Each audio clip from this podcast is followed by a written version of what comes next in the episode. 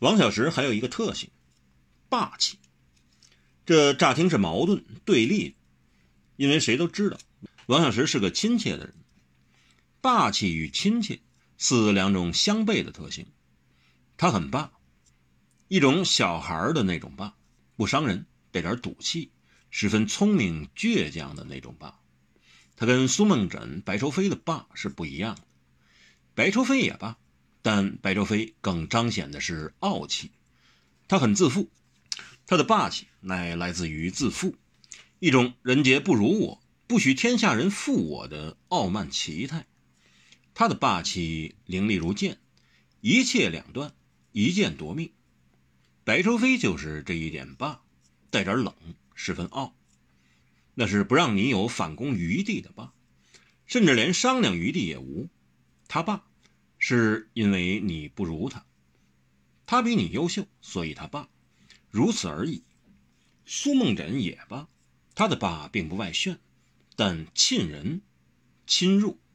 他不只是冷，简直是寒，阴寒。他说的话就是命令，不但没有商量余地，连致援的机会也没有。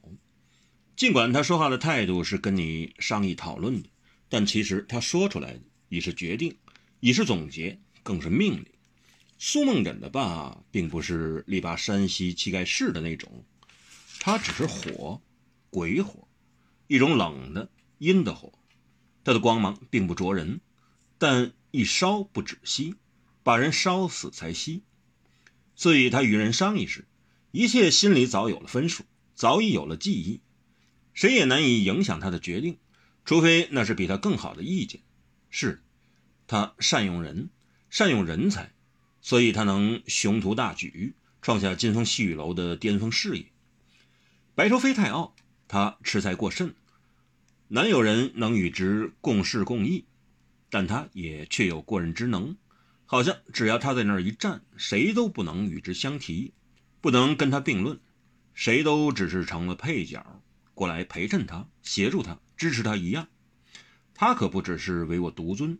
简直还唯我独傲，他的霸是日立中天、旁无他物的。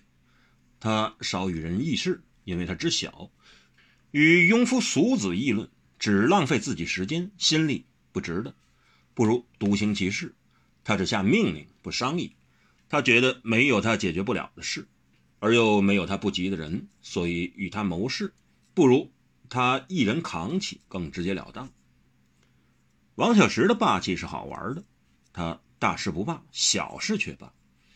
他会为眼前经过的女子究竟漂不漂亮，该穿长裙的好还是穿白衣的好，会与部属争论不休，闹得个脸红耳赤也在所不惜。能争论就是当对方的意见是意见，不听意见的根本不允许有争议。他凡举大事都先听各路意见。但一旦下重大决定时，他又不能坚持己见，而且还多先有了定见。王小石如果认为自己错了，他会坦诚错误；但要是觉得自己是对的，就一定会力争到底。他不随波逐流，但肯随缘亲和。他绝不人云亦云，但却一定雅纳广言。金风细雨楼里，王小石、白愁飞、苏梦枕三人都罢。但其霸气都更有分别，并不一致，也不一样。把资料阅读到这里的叶云灭，鼻子重重的哼了一声。霸。若论到霸，这几个小毛头算老几？他自己才是真的霸。他明知自己独占王小石是不智的，而且很容易便会为大四喜那四个宵小之徒所趁。他也明白自己只要盯准了王小石的朋友，尤其温柔，便是已扣死了王小石的咽喉。但他还是想要和王小石一拼。他年纪大，历挫败无算，但仍有一种来分胜负吧，来定生死吧的勇色豪情。他觉得自己才是真的霸，他是神游爷爷，他是当世六大高手之一，他可不愿做那宵小所为。所以他决定要找王小石决一死战。其实大四喜也窥出了王小石的要害，那就是王小石极重视他的朋友，极爱护他的朋友。谁跟王小石交上了朋友，都像积了八辈子的福，因为他会照顾你一辈子。你有难时，他帮你；你需要温情时，他温暖你；你受人冷落时，他支持你；你让人误解时，他了解你。他很有地位，你可以以他为荣，但他又完全不自持身份，持平相交。谁有了他这样的朋友，好像就可以永远不必担心自己会势孤力单，会孤军作战。可是，在太感动、无开心、郝英公、白高兴而言，却是另一种看法和说法。白高兴便认为这是王小石的缺点。他说：“没有这个缺点，他现在仍稳坐金风细雨楼这总标靶子的大位，谁也不能将之动摇分毫。又何苦今日逃亡？”流亡天涯，他保住了两个窝囊废，自己却成了流浪汉。吴开心完全认可他的看法，所以补充：，所以我们绝不能让叶神游知道王小石这个特性，要不然他准能制住王小石。郝英公却有不同的看法，这虽然是王王王小石的缺点，但也正是他最最大的优优点。你没见多少江湖汉子都甘心抵命的为王王向石卖命吗？太感动也有新的观点。别以为对付得了王小石的朋友就能对付得了他。梁牛是太平门好手，他的轻功和脚法都极不易对付。何小荷就别看他是女流之辈，他对江湖上的事物可通透通熟，是个老江湖，手段阴狠，只怕并不排在咱们后边。方恨少，像呆子，但身法、武功均十分飘忽，不易应付。唐宝牛已成了半个白痴，但这人一旦发作起来，力大如牛，敢拼不要命也不好惹。唐七妹的暗器已练到了凭嗅觉、听觉、触觉出手，惹不得。至于那对师徒，两人都疯疯癫癫的，但长的那个却有两下绝活，右的那个还真机灵狡猾。况且他们跟王小石交情不深，制住了也不见得能要挟王小石。只有四人互相去了眼，都不约而同的说：“温柔。”白说：“温柔在这些人里面是最弱的一个。”好说：“偏偏偏是温温温柔是王小石最最最关心的一个人。”吴说：“所以我们正好可以针对温柔下手。”太说。而温柔也却是最易下手的一个，可是他的语音忽然一转，但我觉得有更好的对象可以下手。三人都问谁？答案是那对师徒。为什么？他们跟王小石等人并不深交，只是一道逃亡，相濡以沫。咱们一旦能打动、收买这两个人，无论下毒还是下药。王小石这一干人，如同在衣襟里塞了条蛇，咬不入，也让他手足无措。吴开心不甚同意。班师之师徒既与王小石这干人没啥交情，王小石可能也一直防着他们。咱们就算策反得了那对古怪师徒，只怕也不见得能建功收效。白高兴却认为大有可为。不管如何，让他们先来个窝里反。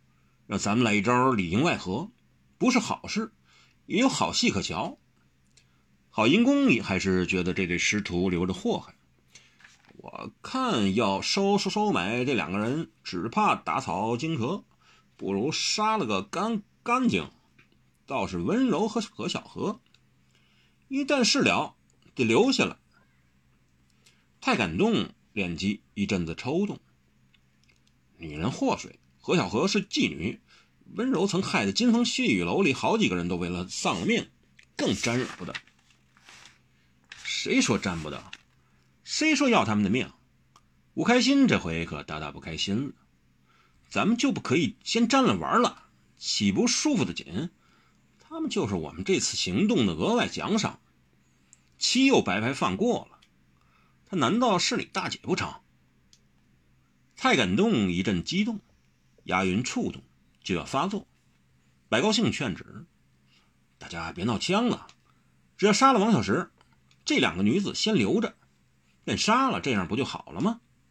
蔡感动仍绷着脸说：“你们太好色了，总有一天咱们的交情会毁在女人的手里。”郝银公冷笑一声：“我我我知道你不喜欢女人，我们可不，我可没你那个怪性味儿。”蔡感动自喉头里低沉的吼了一声，还在争辩。吴开心呼舒了一声，只低声急道：“你们看，看什么？不止看，还有听。”啪的一响，有人正吃了一记耳光，在很远的地方，挨了一巴掌的竟是王小石，打他的竟是个女子，温柔。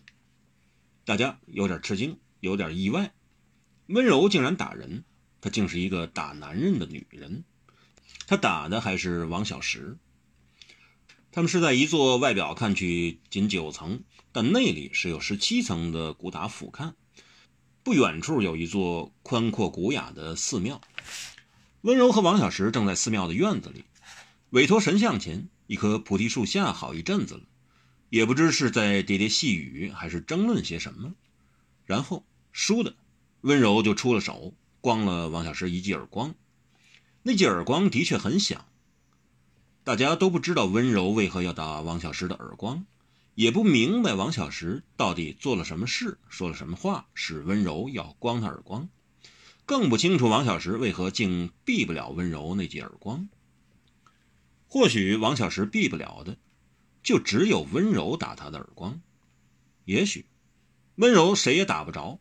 却只有王小石能随便他就给了一记耳光，这使得在塔里暗处监视盯紧朱霞的一举一动的大四喜不免诸多猜测，诸多想象。温柔居然是一个打男人的女人，王小石竟然是一个吃了女人耳光的领袖。他为什么打他？他为啥给他打？